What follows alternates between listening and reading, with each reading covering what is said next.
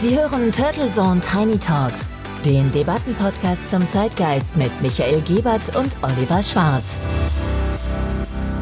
Guten Morgen und herzlich willkommen zur Episode 112 der Turtle Zone Tiny Talks. Im Studio freuen sich Oliver Schwarz und Dr. Michael Gebert auf eine frische und fröhliche Zeitgeistdebatte.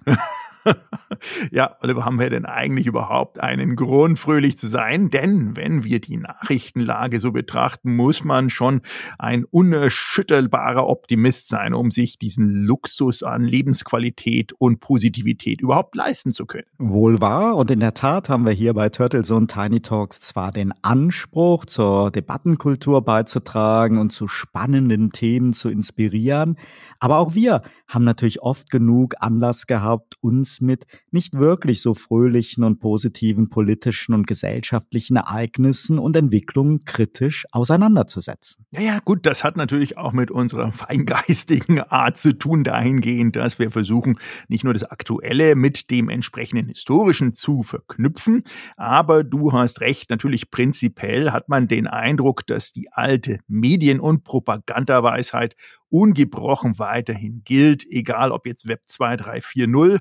Die schlechten Nachrichten verkaufen sich immer besser und Good News landen in der Rubrik Vermischtes, aber nicht auf der Titelseite. So ist es nun mal. Und da fragt man sich, sind wir Optimisten jetzt wirklich solche Exoten mittlerweile? Oder man könnte fragen, haben Menschen einfach mehr Neugierde an schlechten Nachrichten oder Gibt es nicht vielleicht dann doch auch eine kleine Sehnsucht nach guten Nachrichten? Ja, ich glaube, die Antwort darauf ist gar nicht so unkomplex. Und es wird mich natürlich in dem Zusammenhang erstmal interessieren, deine Antwort auf diese leicht, aber nicht unkomplexe Frage. Ich glaube, man muss da wirklich unterscheiden zwischen so dem engsten persönlichen Belang und der allgemeinen Nachrichtenlage. Ich denke schon, dass uns gute Nachrichten bei Familie und Freunden glücklich machen oder zum Beispiel auch so erfolgreiche Rettungsaktionen oder eine mutige Entscheidung zum Wohle von Bürgern oder Mitarbeitern. Es gibt aber, glaube ich, so eine latente Tendenz bei den Menschen, sich mehr für schlechte Nachrichten als für gute Nachrichten zu interessieren. Dies wird oft als Negativitätsbias bezeichnet. Schlechte Nachrichten werden dabei häufig einfach als spannender angesehen. Andererseits gibt es natürlich auch eine Sehnsucht nach guten Nachrichten, insbesondere dann, wenn wir in schwierigen Zeiten sind. Ja, aber spannend ist natürlich das Wort selber, Negativitätsbias. Zum einen wird mich interessieren, was man darunter versteht. Zum anderen bin ich traditionell da 100 Prozent einer anderen Meinung, glaube dennoch, ähm, dass äh, immer das sozusagen das Gegenüber, wenn da was Schlechtes passiert, dann in der Rückkopplung auch vielleicht so eine Art ähm, ja, Positivismus bei einem selber locken oder lockern kann und sagen, mir geht's ja gar nicht so schlecht. Ähm, ist das das, was man darunter versteht, oder hast du da in deiner Recherche noch was anderes gefunden? Der Negativitätsbias, der beschreibt die Tendenz von Menschen, sich stärker auf negative Ereignisse oder Informationen zu konzentrieren als auf positive. Dies kann sich dann in ganz verschiedenen Bereichen zeigen, wie zum Beispiel in der Medienberichterstattung, in politischen Diskussionen, im persönlichen Umgang mit anderen Menschen oder sogar in der eigenen Wahrnehmung von Erfahrungen und Ereignissen. Das ist dann dieses berühmte Glas, was entweder halb leer oder halb voll ist. Dieser Bias wird in der Forschung dann oft als evolutionärer Überrest betrachtet, da die Fähigkeit, sich auf negative Informationen zu konzentrieren und daraus zu lernen, in früheren Zeiten von großem Vorteil sein konnte. So wird das unterstellt, um potenzielle Gefahren zu erkennen und zu vermeiden. Und ich habe da auch meine Probleme mit diesen ständigen Evolutionserklärungsmustern. Ich glaube vielmehr, dass der kulturelle, gesellschaftliche und familiäre Einfluss Menschen einfach viel stärker prägt als irgendwelche Steinzeitüberbleibsel. Ich würde sagen, dass es vielmehr mit uns als mit der Evolution zu tun hat, ob wir eher Optimist oder Pessimist sind. Ja, danke erstmal für die Erklärung. Ich glaube, das war ganz spannend und ich stimme dir dazu. Irgendeine ja, Kombination hin zu urzeitlichen Möglichkeiten und Survivals sehe ich da auch nicht, weil ich glaube, auch da war man in der Höhle eher darauf bedacht, dass mal wieder gutes Wetter ist und man rauskam und vielleicht mal den nächsten möglichen Bison jagen und erlegen und auch fangen konnte, als äh, dass einer kommt, hurra, endlich äh, fallen wieder die Blitze vom Himmel. Also ich glaube, das liegt eher daran, äh, dass wir eine doch sehr, sehr einseitig geprägte Medienlandschaft haben, die eben genau aus dieser Einseitigkeit der Negativität lebt. Denn überleg mal, wir hätten in einem dieser hunderten Gazetten da draußen einfach mal eine Seite nur mit freudigen Nachrichten. Die einzigen freudigen Nachrichten, aber auch immer noch mit so einem kleinen Twist, finde ich, sind die klassischen Publikumszeitschriften, Gesellschaftsliteratur, wie Blätter wie die Gala, die Bunte und so weiter, wo es zwar positiv klingt, aber dennoch auch den Text immer wieder rauskommt, dass diese Positivität und diese schönen Verhältnisse bei den Menschen oder bei den Ehen auch immer natürlich mit Problemen einher. Ja, da wird ja gerne auch die Gehässigkeit gefördert, dass einfach, egal wie viel Geld man hat oder wie berühmt ist, dass die halt auch alle ihre Probleme haben.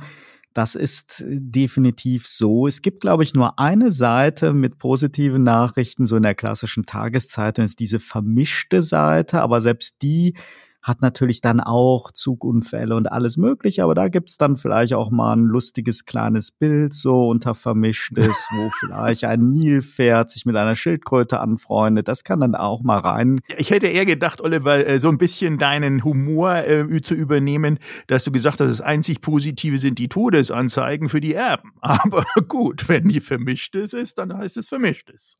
Ja, also ich würde mal resümieren, nach den Ausführungen. Der Club der Optimisten hat, glaube ich, weltweit, zumindest im Westen, jedenfalls deutlich weniger Mitglieder als der Club der Pessimisten. Und dieser Negativitätsbias ist ja ein interessantes Forschungsgebiet, was nicht seit gestern erst versucht wird, ein bisschen ähm, ans Tageslicht zu bekommen und nochmal weiter zu hinterleuchten. Denn meine Neugierde ist in jedem Fall geweckt, würde ich sagen, dass wir da etwas tiefer eintauchen. Und mich würde in dem Zusammenhang natürlich auch interessieren, was Menschen denn mit so vielen negativen Nachrichten dann reaktiv anfangen oder was denn Katastrophen dann auch triggert und warum es gefühlt so wenig gute Nachrichten denn gibt oder gibt es wirklich so wenig gute Nachrichten und was eigentlich einen Optimisten auszeichnet. Also ich selber bezeichne mich ja selber als unerschütterbarer Optimist, aber was sind die Kriterien außer einer wirklich positiven Lebenseinstellung? Ja, Optimisten werden manchmal ja sogar als naiv betrachtet, manchmal aber auch als besonders intelligent oder privilegiert. In jedem Fall kann eine positive Lebenseinstellung polarisieren. Optimismus, sagt man, ist sexy, kann aber auch provozieren und nerven, nämlich die, die gerade negativ oder frustelig drauf sind. Das stimmt, ja. Ähm, dann lass uns doch heute deine fröhliche Anmoderation zum Anlass nehmen und die heutige Debatte den Optimisten dieser Welt widmen, so frei nach dem Motto, wären wir nicht alle gerne ein Optimist. Einverstanden. So machen wir das und als Optimist glaube ich auch fest daran, dass unsere Hörerinnen und Hörer jetzt nicht gleich abschalten, sondern dranbleiben und den folgenden Sponsorenhinweis nutzen, um in der Zeit Turtle Zone Tiny Talks bei ihrer Lieblingsplattform zu abonnieren. Dieser Podcast wird Ihnen präsentiert von Visual Communications Experts. Wir bringen Sie auf Sendung. Video, Livestreaming, Webinare und Podcasts. Ihre Experten für Audio und Video in der Unternehmenskommunikation. Weitere Informationen unter www.visual-communications-experts.com.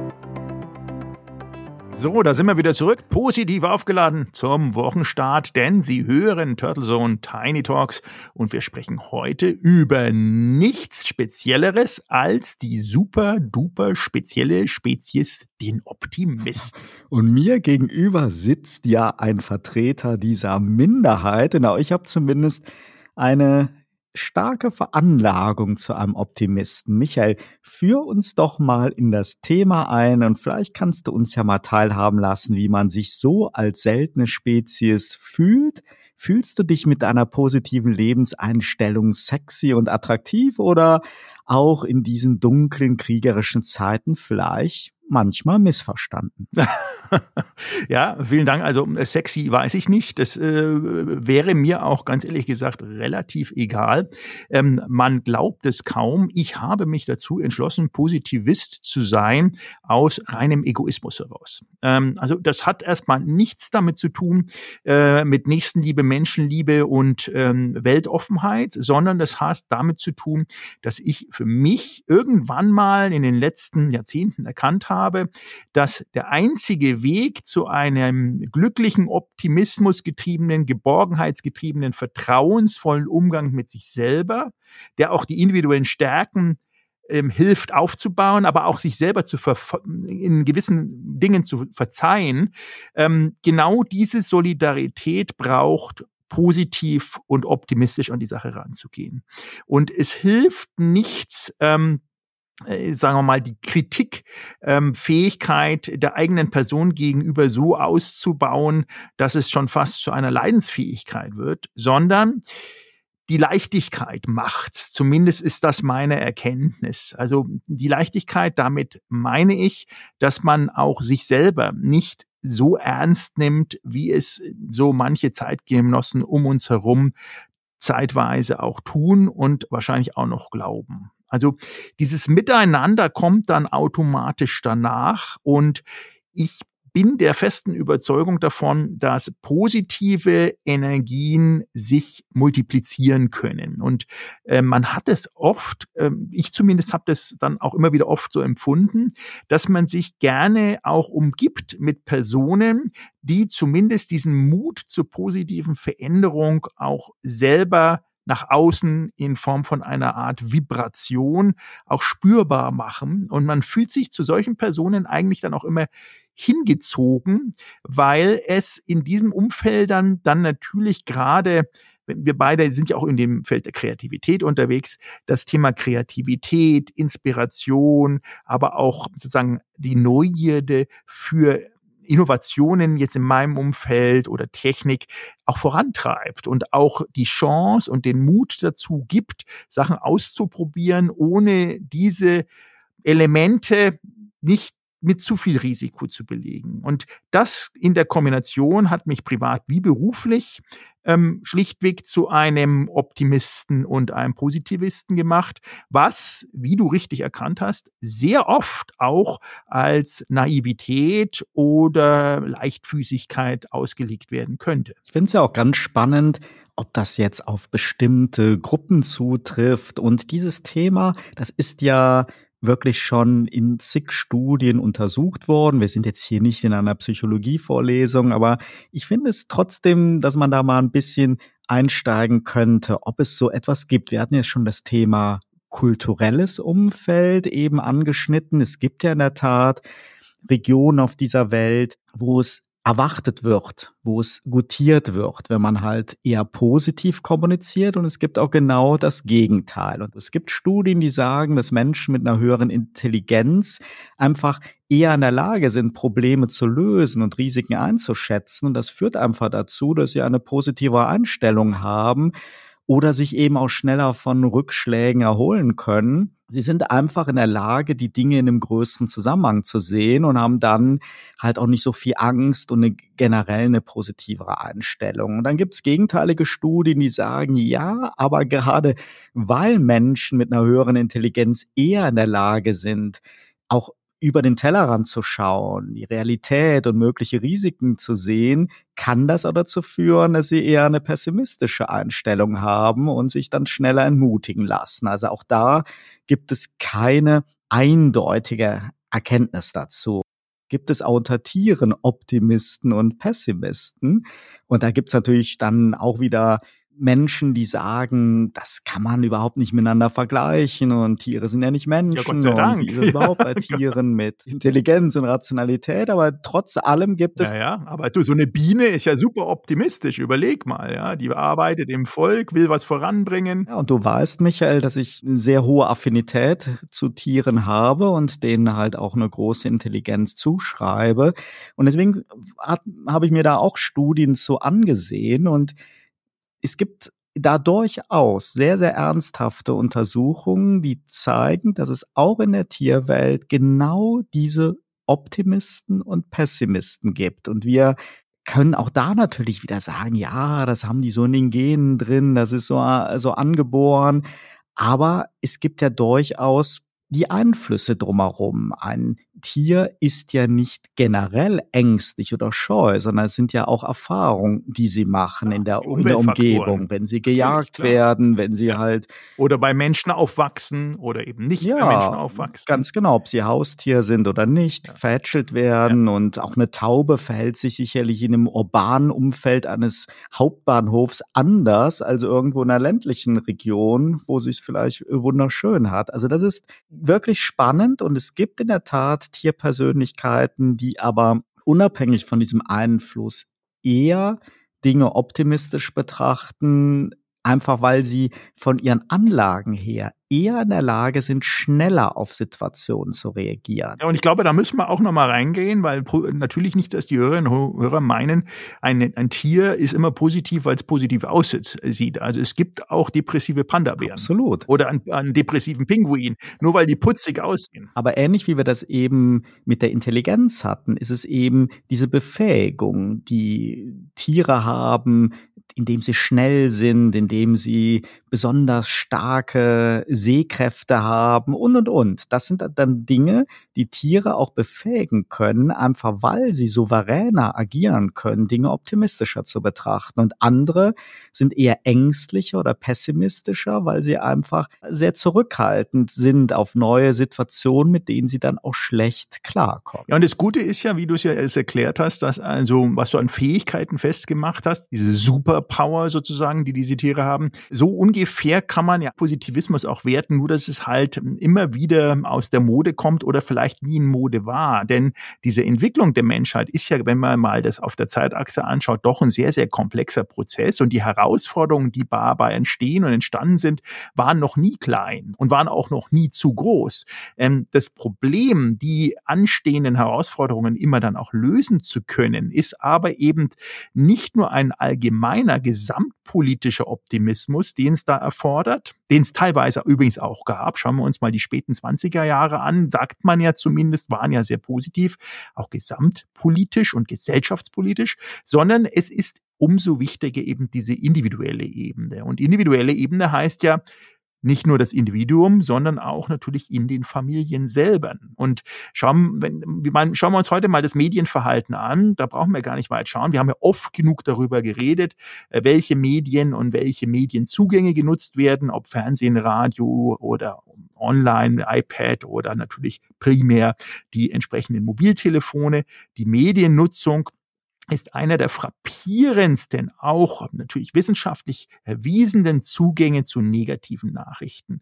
Und mit aktuell, die Zahl ist jetzt eine asiatische in Asien mit 10,2 Stunden Mediennutzung äh, über die mobilen Endgeräte täglich können wir uns ja, glaube ich, gar nicht vorstellen, wie viel nicht nur Inhalte, sondern wie viel negative Impulse da reinkommen. Und das Gegenstück sollte ja genau die Zukunft der Individuen sein, nämlich diese optimismusgeladene Heiterkeit, Leichtigkeit, um mit den Problemen umzugehen und dann daraus folgend im nächsten Schritt ein gesellschaftliches Klima zu schaffen, die eben die Grundstimmung und aber auch die Grundstimmung innergesellschaftlich optimiert und eben nicht die Untergangsstimmung eine zu einer der prägenden Stimmungen macht. Die Wechselwirkung ist immer Das ist ja spannend, Michael, dass in in Hollywood-Filmen es durchaus viele Beispiele gibt, wo man immer wieder diese Szenarien hat, die ja eher so eine Optimisten-Helden-Story ist. Teilweise auch welche, die naiv sind, die schwer haben, die aber mit einer positiven Einstellung dann nachher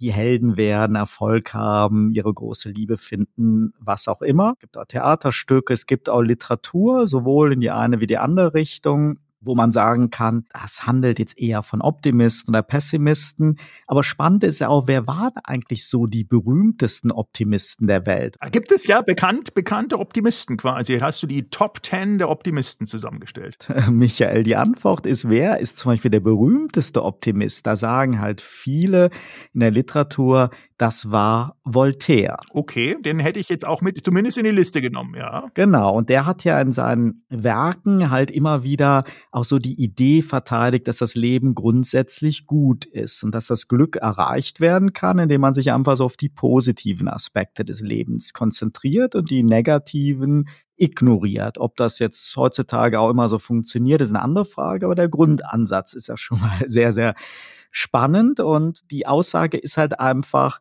dass man die Realität zwar anerkennen kann oder auch muss, dass man aber trotzdem eine positive Einstellung beibehält, indem man sich einfach auf das Wesentliche, auf das Positive konzentriert. Und das ist sicherlich einer der Ansätze, wo halt viele sagen, da hat sich der Positivismus halt nachgeprägt. Ja, ich überlege gerade die ganze Zeit, was ich jetzt sozusagen als äh, ähm, großen Positivisten oder Optimisten, also lustigerweise würde ich sogar sagen, der Karl May, den fand ich auch als Positivisten oder Optimisten. Es gibt auch Leute, die sagen, dass selbst Mark Twain optimistische Figuren und Rollen in seinen Büchern hatte, ja. Ich meine, das äh, Spannende ist ja, dass es ja in Deutschland, wenn man mal sucht, welche Vereine es gibt zum äh, Bereich der Optimisten, dann gibt es fast 200 Vereine, die das Wort Optimisten mit in ihrem Vereinsstatuten drinnen haben. Das heißt also, die Sehnsucht anscheinend in Deutschland nach Optimismus ist groß. Aber das ist spannend, Michael, weil die Frage, sind Deutsche optimistisch?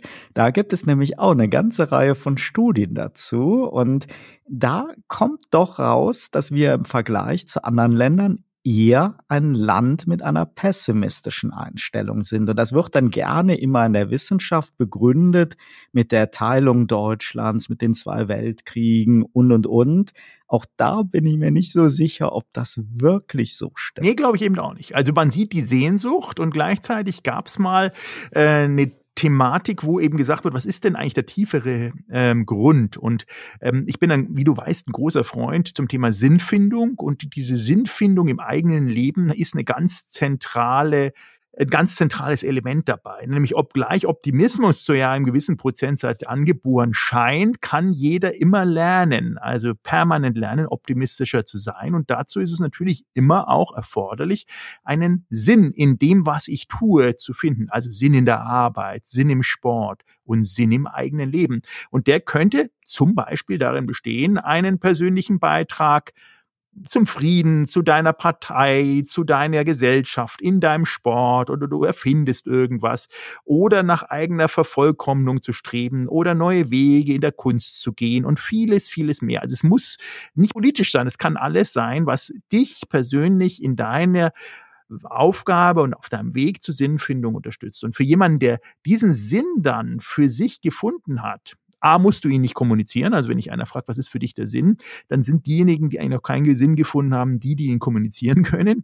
Ähm, aber wenn du ihn gefunden hast und dann dein Leben danach ausrichtest, wie dieser Sinn dann filigraner dich quasi wirklich in 360 Grad einhüllen kann, dann bist du in diesen verschiedensten Komplikationen und Situationen des Lebens immer bereit, das, halt, das Leben als Glas eben eher halb voll als halb leer zu sehen. Aber das ist ja nicht unbedingt eine ausgeprägte deutsche Mentalität, oder? Es ist eine Humanmentalität, nehme ich mal an, ähm, weil es gibt natürlich schon Völker und da würde ich eher jetzt nicht unbedingt historisch, wie du es aus den Studien erwähnt hast, für Deutschland sehen, sondern eher auch geopolitisch, wo du bist. Also ich glaube, mh, gerade in nordischen Ländern, ob das äh, jetzt äh, der Nordpol äh, primär natürlich mehr bevölkert als der Südpol, aber im Nordpol oder in Norwegen oder in Finnland hast du natürlich starke, lange Winter, ähm, dass dort die Leute in diesen Jahreszeiten,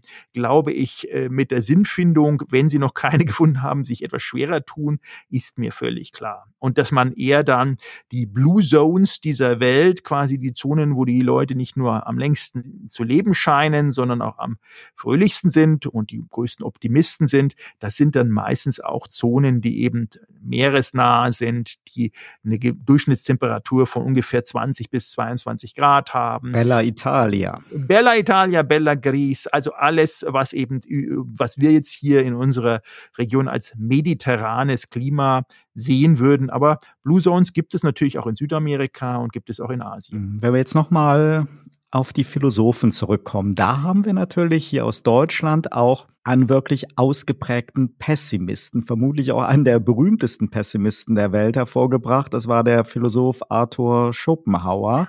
Der hat ja die Idee des Pessimismus als Weisheit entwickelt. Die sagt so ungefähr, ich bin jetzt da wirklich jetzt nicht sattelfest drin, aber die sagt ungefähr, dass man die Realität des Lebens anerkennen und sich von allen Illusionen dieser Welt distanzieren muss, wenn man wirklich ein erfülltes Leben führen will. Das heißt, er propagiert, dass Pessimismus, dass auch Realismus eben ja auch ein wichtiger Teil ist. Ob das jetzt wirklich so ein hundertprozentiger Widerspruch ist zum Optimismus eines Voltaires, will ich auch mal bezweifeln, weil ich finde, realitätsbezogen zu agieren. Ich würde mich auch als Realist einschätzen, aber als ein Realist mit einem latenten, optimistischen Grundansatz drin. Und ich kann ja Realist sein und sagen, wenn jetzt ein Glas jetzt 0,2 Milliliter hat und das ist genau zur Hälfte voll, dann ist das ja Realität. Das kann ich ja so sehen. Nur die Pessimisten sagen eben, es ist halb leer und ich würde dann eher dazu neigen zu sagen, es ist halb voll. Trotzdem bin ich ein Realist. Ja, ja, absolut. Und es hat immer die äh, Möglichkeit, voll zu sein. Ich meine, Schopenhauer ist natürlich nochmal wirklich ein Spezialgebiet selber, vielleicht sogar ein Thema wert. Der gute Mann hat ja nicht nur auch gelehrt, er war ja Philosoph und Hochschullehrer. Und es ist äh, teilweise auch ein bisschen erschreckend, denn für Schopenhauer ist ja die Welt wirklich ähm, nach eigenen Worten ein Jammertal gewesen, voller Leid Frieden, alles Glück, was es überhaupt gibt, ist alles nur Illusion, alle Lust ist auch negativ und quasi dieser rastlos strebende Wille nach mehr, größer wird nie durch nichts endgültig befriedet. Absolut. Genau dem letzten Punkt gebe ich ihm recht und wir sehen ja, sehen ja genau das Thema dass zum Beispiel Macht und Reichtum äh, äh, nicht Glück und Optimismus bedeuten. Dass Reichtum dir zwar viel ermöglicht, aber eben keine Macht einkauft und dass Leute, die sehr reich sind, dann nach Macht streben und dann in eine Art Machtexplosion aufgehen und merken, auch das ist nicht die genau die Sinnfindung und die Möglichkeit, Optimist oder Positivist zu werden. Und im letzten Satz gebe ich natürlich Schopenhauer recht, aber das ist dann wieder, wie du sagst, Realismus, das zu erkennen. Lass uns doch nochmal ein kleines Spiel machen, Michael, in den letzten Minuten unserer heutigen Episode, indem wir einfach ein paar Persönlichkeiten der aktuellen Zeitgeschichte herausgreifen und einfach jetzt mal mit dem, was wir gerade debattiert haben, fragen, sind das jetzt eher Optimisten oder eher Pessimisten? Fangen wir mal mit Elon Musk an. Ist der für dich ein Optimist, Michael? Und zwar lassen wir uns jetzt nicht ein auf Aktualitäten, auf wie die vorgehen, warum sie vorgehen, sondern wirklich, wenn wir das entweder, wenn du jetzt lebende oder bereits verstorbene Personen erwähnst, das Lebenswerk und unsere externe Einstellung dazu, persönliche Einstellung dazu, wie wir das, den Umgang mit Risiken und Herausforderungen interpretieren, richtig? Ja, also wie würdest du ihn einschätzen? Das kann man natürlich ja, da wir ihn nicht persönlich kennen und die anderen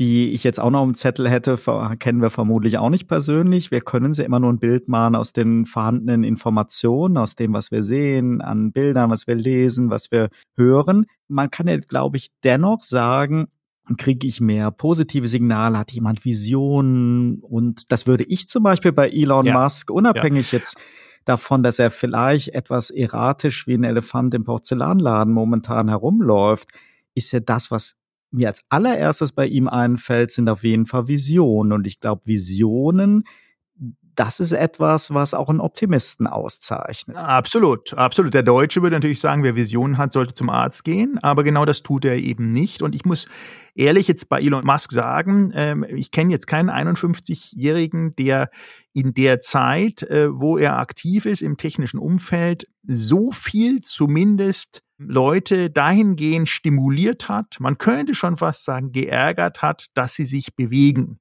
Und egal, was er tut, ob das jetzt Elektromobilität ist oder Raumflug mit SpaceX oder ähm, jetzt OpenAI mit ChatGDP oder auch Twitter, alles hat immer polarisiert und alles hat Besitzstandswahrer oder etwas negativ eingestellte Leute dazu hm, gedrängt und schon fast genötigt, sich zu bewegen. Und das allein würde ich nur einem gnadenlosen Optimisten zumuten. Mhm. Gleichzeitig allerdings, wenn man dann die ein oder anderen kritischen Fragen und Interviews von ihm hört, ist tief in ihm drin, glaube ich, auch eine Art mh, hm, dämonischer Endzeitstatus, weil er eben so viel weiß und weil er so viel macht, ähm, weiß er, wie die Menschheit an sich, ähm, sagen wir mal, trotz aller Positivität und Optimismus äh, mit sich selber umgeht. Also er hat zumindest erkannt, dass der größte Feind der Menschheit die Menschen sind. Und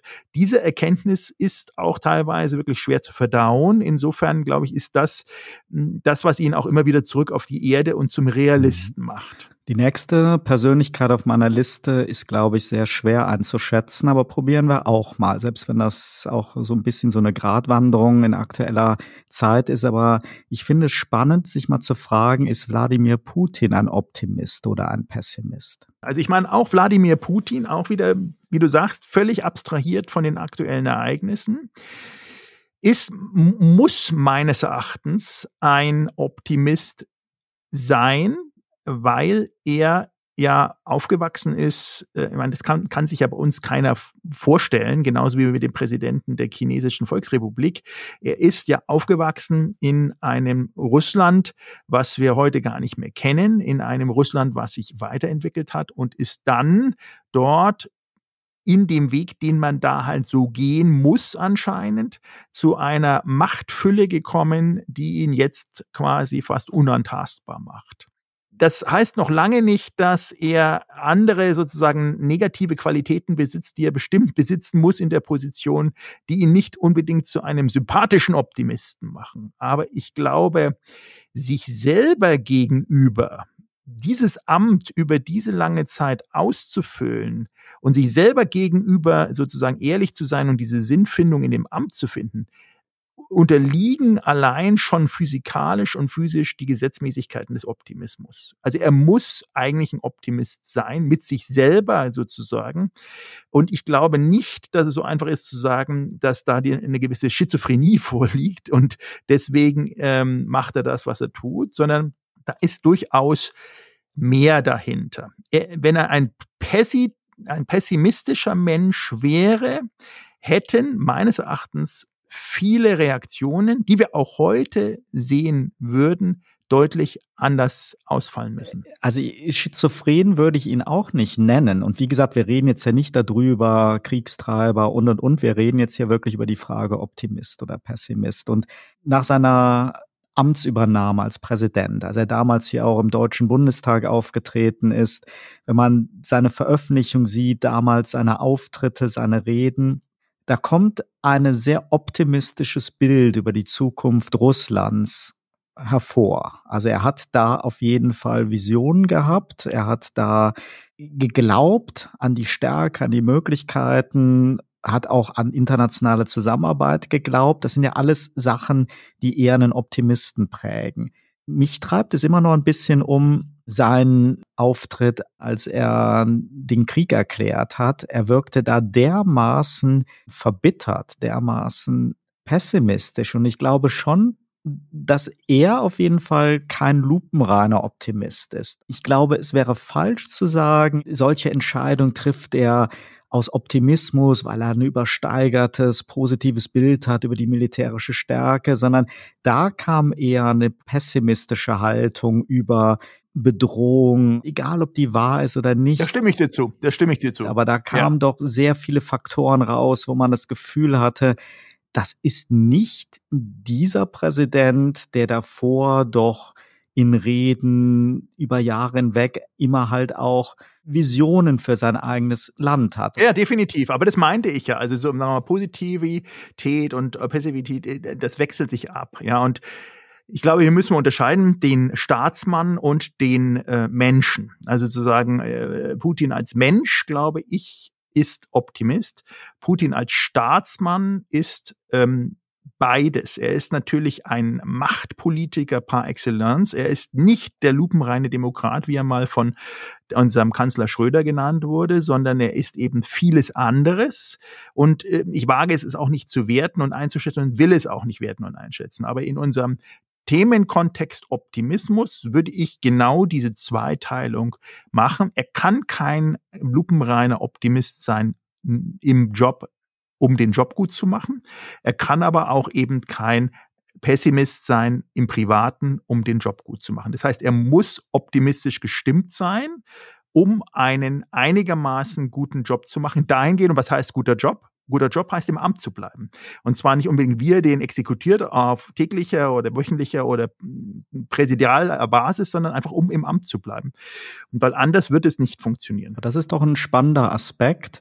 Kommen wir nämlich gleich mal zum nächsten Staatsmann, weil ich höre da ja raus, wenn du verantwortlich regieren willst, und damit beziehe ich mich jetzt nicht auf Putin, sondern auf unsere nächste Persönlichkeit, die ich auf der Liste habe, nämlich unseren Bundeskanzler Olaf Scholz, der ja von den einen als Zauderer und Zögerer deklariert wird und von den anderen eben als einen besonnenen Menschen. Und ich glaube, es liegt schon in dem Amt drin, dass man nicht nur als ein gnadenloser Optimist rangehen kann. Trotz allem ist es bei ihm ja so, er wurde ja oft als Scholzomat bezeichnet früher, also mehr als jemand, der sehr, sehr rational ist, mehr wie ein Beamter agiert. Das hat er ja im Wahlkampf sehr erfolgreich abgelegt. Wie würdest du ihn jetzt, jetzt unabhängig auch wieder mal davon, dass ich vielleicht mehr Sympathien für ihn habe, aber das lassen wir jetzt mal völlig weg. Einfach wieder die Frage, Optimist oder Pessimist, was kann man aus seinen Handlungen, seinen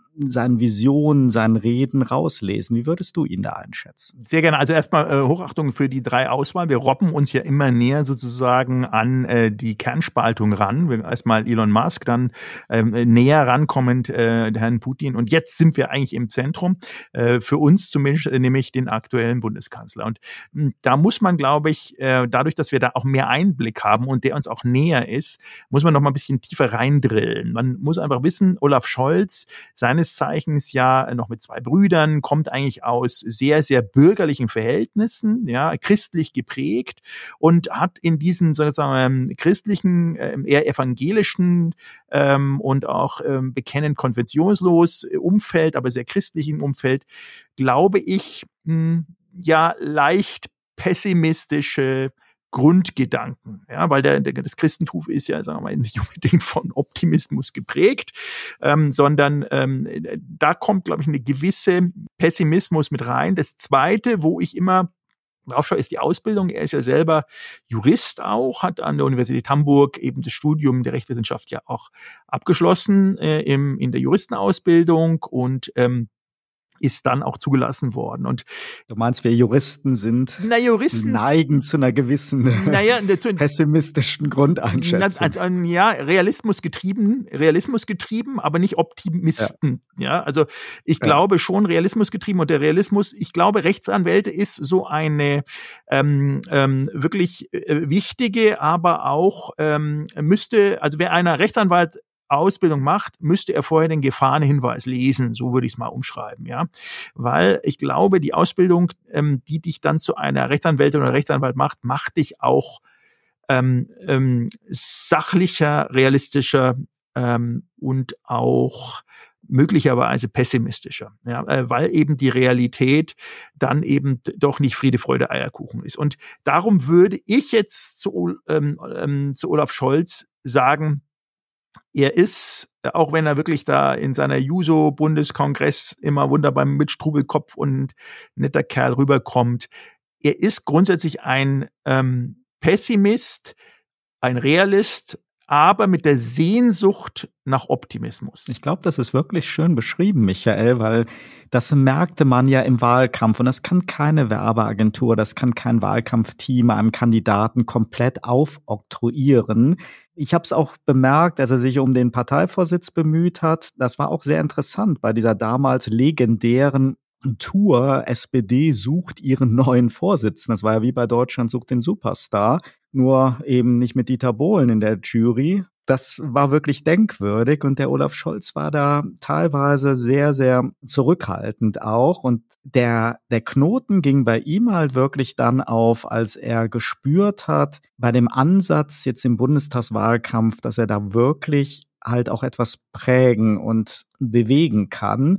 Und ich würde es aber auch einschätzen. Also Realismus ist das, was mir als erstes einfällt. Das finde ich ganz persönlich auch gerade jetzt in diesen schwierigen bellizistischen Zeiten auch etwas, was ich als einen positiven Aspekt finde, wenn man sieht, wie viel Hitzköpfe ansonsten die Debatte gerade bestimmen. Aber ich glaube, um nachher in die Geschichtsbücher als guter Kanzler anzugehen, muss man halt auch eine Vision haben und da muss man eben auch einen Optimismus für haben. Also man kann keine Visionen haben und gleichzeitig nicht dran glauben, dass man sie umsetzen kann. Also insofern glaube ich, hat er sich auch in einer gewissen Art und Weise verändert. Da will ich jetzt auch nicht sagen, dass er nicht in Hamburg früher auch Visionen hatte. Als Finanzminister muss man, glaube ich, nicht so viele Visionen haben, aber ich glaube schon, dass eben das in ihm steckt, aber immer und da hast du, glaube ich, einen sehr validen Punkt und das kann ich mich selber auch nicht von abschreiben. Das trifft auf mich genauso zu. Du hast so eine juristische Denkweise, dass du bei vielen Dingen vielleicht eine Schleife mehr nachfragst und wieder dich erdest, als das vielleicht jetzt Leute wie einen Elon Musk machen. Und das unterscheidet dann vielleicht auch den Juristen jetzt von einem Serial Entrepreneur. Also insofern, ja, glaube ich, haben ja. wir das ganz gut getroffen. Ich habe jetzt noch eine letzte Persönlichkeit auf meiner Liste. Okay. Und das wäre Donald Duck. Ganz kurz nur zur Erklärung. Dazu gibt es nämlich auch wirklich eine ganze Reihe wissenschaftlicher Studien. Das wird anscheinend auch im Rahmen von Psychologiestudien immer gerne behandelt. Ist Donald Duck ein Pessimist oder gibt's da auch optimistische Gesichtszüge bei ihm? Also, wenn ich auch wieder anfangen darf, ich glaube, Donald Duck ist eine der spannendsten Figuren, die du jetzt heute genannt hattest. Zum einen natürlich als Cartoonfigur, zum anderen ist es meines Erachtens eine, eine, eine Persönlichkeit, wenn man es mal so ausdrücken möchte, die sich im Laufe seiner Geschichte, weil der gute Donald ist ja mit einem Geburtstag äh, von 1934, wir hatten ja da schon mal drüber geredet, jetzt ja auch schon ein Senior ähm, und im Laufe seiner Geschichte hat er sich immer wieder gewandelt. Also er war natürlich ähm, bei Zeiten ein brutaler Pessimist äh, und ähm, hat sich dann aber irgendwie da rausgeholt und ist ähm, zu einem Vorreiter einer Optimismusbewegung geworden, aktuell, zumindest wenn man seinem Vermieter und Eigentümer Disney glauben mag,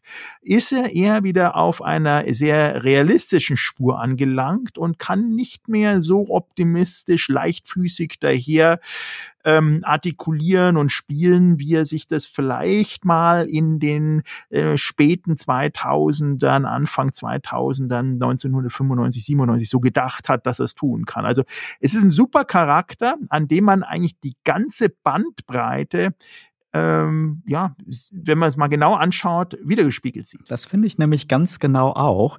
Wenn ich mich zurückerinnere, es ist bei mir schon eine ganze Ecke her, dass ich als ja, junger Mensch regelmäßig das lustige Taschenbuch gelesen habe oder ähnliche Publikationen. Und ich erinnere mich aber trotzdem immer dran, in wie vielen Episoden, in wie vielen Geschichten der Donald doch eigentlich mit viel, vielleicht auch naiven Vorfreude, Optimismus an Dinge rangegangen ist dann immer einen den Deckel bekommen hat und dann aber Charakterzüge eines Pessimisten gezeigt hat, indem er sehr, sehr schnell Gefühle gezeigt hat, Enttäuschung gezeigt hat, auch Wut gezeigt hat und dann eher sich verkrochen hat, wohingegen da vielleicht eben der Optimist mehr mit Souveränität umgegangen wäre mit den Themen, wie wir das zum Beispiel dann ja auch bei anderen Protagonisten bei Walt Disney haben, die dann einfach Hürden durch ihre Souveränität oder vielleicht auch durch ihren Reichtum überspringen und den hatte Donald ja auch nie. Aber ich sehe das auch so. erst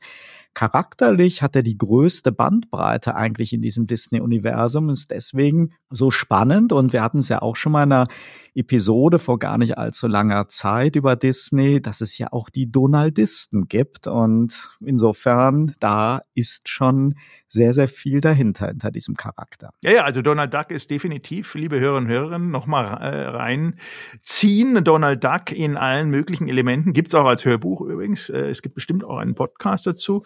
Und am Anfang war Donald ja immer wieder in der Porträtierung dann doch ein bisschen ungeduldig, äh, schon fast kindlich, überheblich, arrogant und hat dann immer eben auch diese Unsicherheit spüren lassen und daraus eine gewisse Attitüde der Pessimismuskultur gepflegt. Aber daraus hat er sich aus diesem sozusagen Temper, aus diesem Upbeat-Temper, was er da in Leben entwickelt hat, eigentlich in diesen hm, Happiness-Modus hineingefahren, in den Optimisten-Modus und daraus heraus eigentlich zu einem, zu einer Dekade fast der Optimismus getriebenen neuen kleinen Comics geworden ist. Also es ist echt spannend. Dahinter liegen natürlich die Autoren, aber ich glaube, Donald selber hat als Figur auch eine gewisse Eigendynamik da vorherrschen lassen. Ja, kommen wir zum Ende. Ich hätte zwar noch ganz, ganz viele Namen, wo ich gerne mit dir mich darüber austauschen würde. Einen hatten wir ja zu Jahresbeginn mit unserem Geburtstagskind Kim Jong-un, aber ich glaube, das führt jetzt zu weit. Also das können wir vielleicht nochmal irgendwann fortsetzen. Ja, die Frage können wir ja weiterspielen an Absolut. unsere Hörerinnen und Hörer. Ja, also wenn Sie jemanden haben und mal eine Einschätzung liefern wollen, die Feedback-Kanäle sind offen für Sie. Ähm, also sagen Sie den Namen und sagen Sie uns Ihre Einschätzung zum Thema Optimist. Ja oder nein? Nach dieser wirklich spannenden und inspirierenden Sendung, Michael, schauen wir jetzt also ganz fröhlich und optimistisch in die neue Woche und vielleicht sollten wir wirklich demnächst auch ein paar feste Optimisten-Rubriken, so wie die gute Nachricht der Woche oder der Optimist der Woche einführen, dann, ja, wer weiß, vielleicht wird dann ja auch irgendwann mal Kim Jong-un dafür nominiert. ja, aber äh, Spaß beiseite, finde ich eine gute Idee, denn True Crime, wissen wir ja, äh, auch im Podcast-Bereich, führt zwar die Charts an, aber vielleicht finden ja unsere Hörerinnen und Hörer ein bisschen Spaß dran und auch Gefallen an den Good News zum Wochenstart. Schreiben Sie uns dazu Ihre Meinung oder senden Sie uns gleich eine Sprachnachricht, egal ob Sie Optimist sind oder bekennender Pessimist und vergessen Sie bitte nicht, diese Podcast-Show zu liken und zu abonnieren, dann blicken auch wir noch optimistischer in die Zukunft. Definitiv. Und ich habe das gute Gefühl, dass unsere Hörer und Hörerinnen deinen Appell jetzt sofort befolgen werden und fleißig das Abo-Knöpfchen drücken und natürlich den Like-Button auch gleich dazu. Es tut nicht weh und kostet auch nichts. Also los geht's. And hilft aber dann auch natürlich, dass wir in der nächsten Woche wieder mit einer frischen Zeitgeistdebatte Sie begrüßen dürfen. Wenn es dann nämlich wieder heißt, herzlich willkommen zu Turtle Zone Tiny Talks. Turtle Zone Tiny Talks, der Debattenpodcast mit Michael Gebert und Oliver Schwarz. Immer zum Wochenstart auf allen Podcast-Plattformen und auf turtlezone.de.